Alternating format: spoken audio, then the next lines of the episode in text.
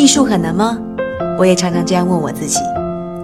如果很难的话，为什么我们听一首歌会掉眼泪，看一部电影会和主人公一样同喜同悲？其实我们每一个人都有艺术感知的能力，只是现在好多艺术对我们太草率，他们高高的摆在那个地方，又不告诉你是怎么回事儿，好像离我们特别的遥远。其实拨开他们晦涩的外衣。你可以和易公子一样，看到里面很多作品很动人的故事，和我们一样很真实的感情。这个时候，你就会发现，你比你想象中懂艺术。你好，我是易公子。最近呢，在故宫会有一场大展。这个大展还没开始的时候啊，它的热度已经完全不亚于几年前在故宫办的那个《清明上河图》大展了。而且很凑巧的是，它这个大展的主角也是一幅画。跟《清明上河图》呢，还同属于同一个朝代、同一个时期，跟《清明上河图》啊、《富春山居图》啊等等并列为中国十大名画之一。它有一个很生猛的名字，叫做《千里江山图》。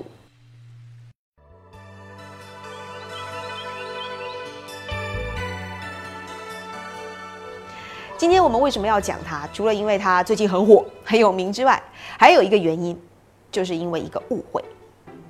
以前我们老觉得说要欣赏国画，国画嘛，那应该是要有人生丰富阅历的人才能够欣赏得了的，才能画得出来的。你想，黄公望画《富春山居图》的时候八十几岁，齐白石他当时九十几岁的时候才到达炉火纯青的地步。那王希孟偏偏不，这幅《千里江山图》王希孟创作的，当年他只有十八岁。十八岁是什么概念？我想想。我那个时候应该是吃饭睡觉杀马特读高中，差不多是这样的一个年龄吧。但是也只有十八岁的王希孟敢这样画《千里江山图》，如果再那么让他老一点，可能味道就不一样了。那这个时候我们就会问了：我要带着一个什么样的感觉去欣赏这个《千里江山图》？带上你十八岁的时候去听的摇滚乐，去欣赏《千里江山图》。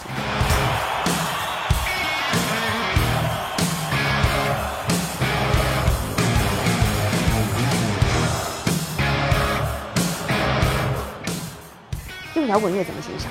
他们中间有什么相似的地方吗？他们相似就相似在，他们有一种很生猛的力量，很生猛、生猛的力量。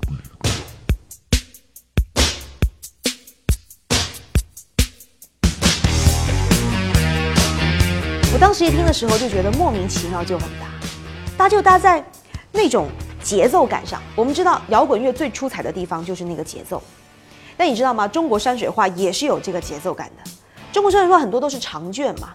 当时欣赏的方式是什么呢？就就左手慢慢的呃打开，然后右手慢慢的收啊，这种这种欣赏方式，它里面的这个山山水水也是有节奏的。你看那个山的起伏高低，就像那个音阶一样。然后有些山聚集的比较密集，有些山就比较松，有些强，有些弱，有些高远，有些短促。我常常在想。古人在画画的时候，会不会也是一边风雅着听着音乐，然后沉浸在音乐里面，伴着音乐，哇，大笔一挥，即兴而来。如果真的是这样子的话，那么黄公望在创作《富春山居图》的时候，很可能就是这个样子。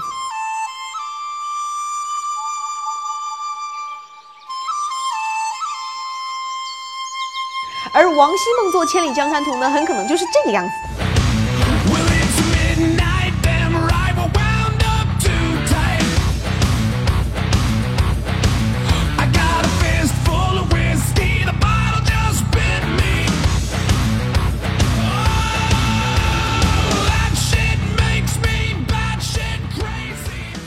这个节奏是不是特别的年轻？其实画呢就跟音乐一样，节奏就是他们的骨架。你没有这个节奏，它就散掉了。当然，你光有节奏也不行，你得填肉进去啊。那个肉是什么呢？就是色彩。让我们想象一下，假如《千里江山图》变成了黑白色，如果换成彩色。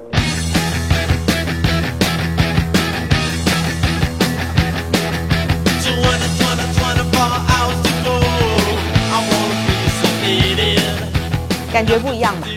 如果今天我要用一个颜色去形容摇滚乐的话，你肯定不会选择像黑白那么素雅的颜色，那一定是大红大绿、磅礴热烈的颜色。一样的啊，绘画跟音乐从某种程度上来讲是共通的。呃，我们其实对于中国画有很多的误解，老觉得说，尤其是这种山水画，它就是应该黑黑白白的水墨，但不是。实际上，现在目前哈，中国现存的最古老的山水画是隋代展子虔的《游春图》。你看，它不是水墨画，它是青绿山水啊。后来呢，文人墨客为了直抒胸臆呢，就开始用水墨的方式去表达中国山水，就越来越素雅，越来越性冷淡。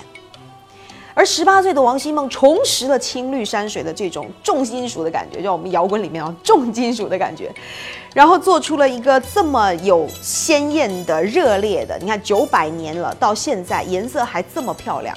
它用的是什么呢？是石青石绿的这种矿物质颜料。你不要小看那个颜料，那颜料在古代很贵的，跟金子一样贵。而且他画的那个画卷非常的长，你知道多长？我们知道那个《清明上河图》。很长吧，六米，非常长。它两个《清明上河图》那么长，五个姚明那么长，二十个易公子这么长。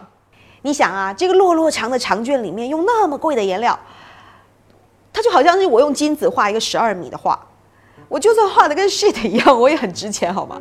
更何况他画的还不 shit，是吧？而且画过国画的朋友都知道，这个国画跟油画不一样。油画你一笔画错了之后，我可以覆盖上去，或者我可以把它刮掉。但是国画完全没有，你有可能就是一次性创作，我一笔画错，一幅画都毁了。那我肯定是先拿一堆破纸，然后在上面画个二十年左右的草稿，最后才敢战战兢兢的开始创作。但是十八岁的王希孟不一样，他不知道哪来的自信跟狂妄，沾起一个跟金子一样贵的颜料。大笔一挥，唰唰唰，当然中间也有小笔啦，就花了半年的时间，十二米长的《千里江山图》就完成了。他那种感觉的很像是摇滚歌手，自信、狂妄，有一种疯子一样的感觉。他会觉得说，林白错了又怎样？天不怕地不怕，反正天又不会塌。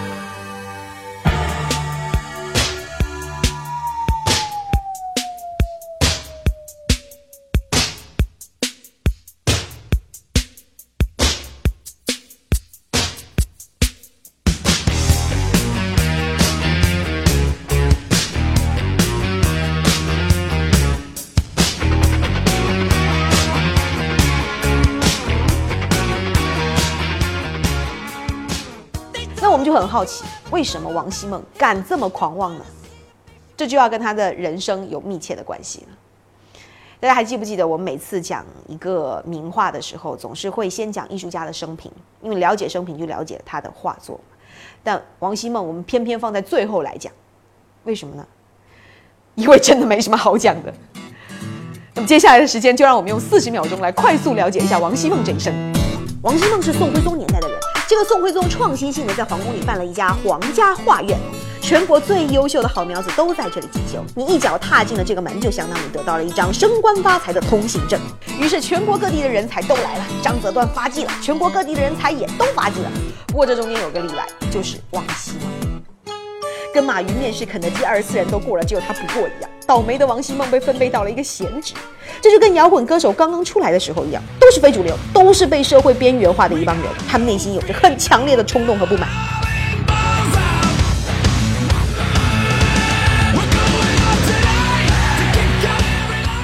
于是王希孟收起中指，笔向苍天，他疯狂的作画，画一张不行，那我画十张，十张不行，那我画一百张、一千张，直到有一天宋徽宗看了说：“哎呦，不错，这个点。”这幅画让宋徽宗龙颜大悦，厉害了，我的十八岁少年。于是他把这幅画赏给了当朝最重要的大奸臣，却也是大艺术家蔡京。蔡京提笔写下了这五十多字的题跋，简单介绍了王希孟。但是这些字却也竟是所有文献中对王希孟仅有的一些生平介绍。政和三年闰四月八日次，希孟年十八岁。昔在化学为生土，召入晋中文书库，书以画线，未甚工。上知其性可教，遂会御之，亲授其法。不逾半岁，乃以此图进。上加之。因也此陈经，为天下事，在做之而已。我们常说天妒英才，有的时候我会在想，是不是人这一生能量是有限的？你看，就像王希孟，他把他这一生的能量仿佛都倾注在了这一幅千里江山图上，就像是一个烟火，绽放过后，二十岁就凋谢了。但是对于王希孟来讲，他觉得值得呀。十八岁就是应该这样活，天不怕地不怕的年纪。你想，我们十八岁应该拿来干嘛？就是应该拿来玩音乐、玩摇滚、谈恋爱。画千里江山图，就是那种浑身上下充满着这种血气方刚的、很生猛的气息。当然了，十八岁必定也不会是完美的，就像是王希孟画千里江山图一样，他肯定会有很多的欠缺。不过这都不重要了啦，重要的就是说，你会发现，十八岁我才有那个心胸去装得下千里江山。你想，当我们再老一点的时候，再老一点的时候。我们对这个世界，它可能会越来越谦卑，可能我们画出来就不再是千里江山了，也许是百里江山、十里江山、富春山。但是不管过山过水，我相信再走过多少年，你还是会非常非常怀念那一段热烈的虚妄的时光。所以在最后呢，我想拿王小波《黄金时代》扉页上的这段话结束我们的节目。他是这么讲，他说：“那天。”我二十一岁，在我一生的黄金时代，我有好多奢望。我想爱，想吃，还想在一瞬间变成天上半明半暗的云。后来我才知道，生活就是一个缓慢受锤的过程。人一天天老下去，奢望也一天天消失，最后变得像挨了锤的牛一样。可是，我过二十一岁生日的时候，没有预见到这一点。我觉得自己会永远生猛下去。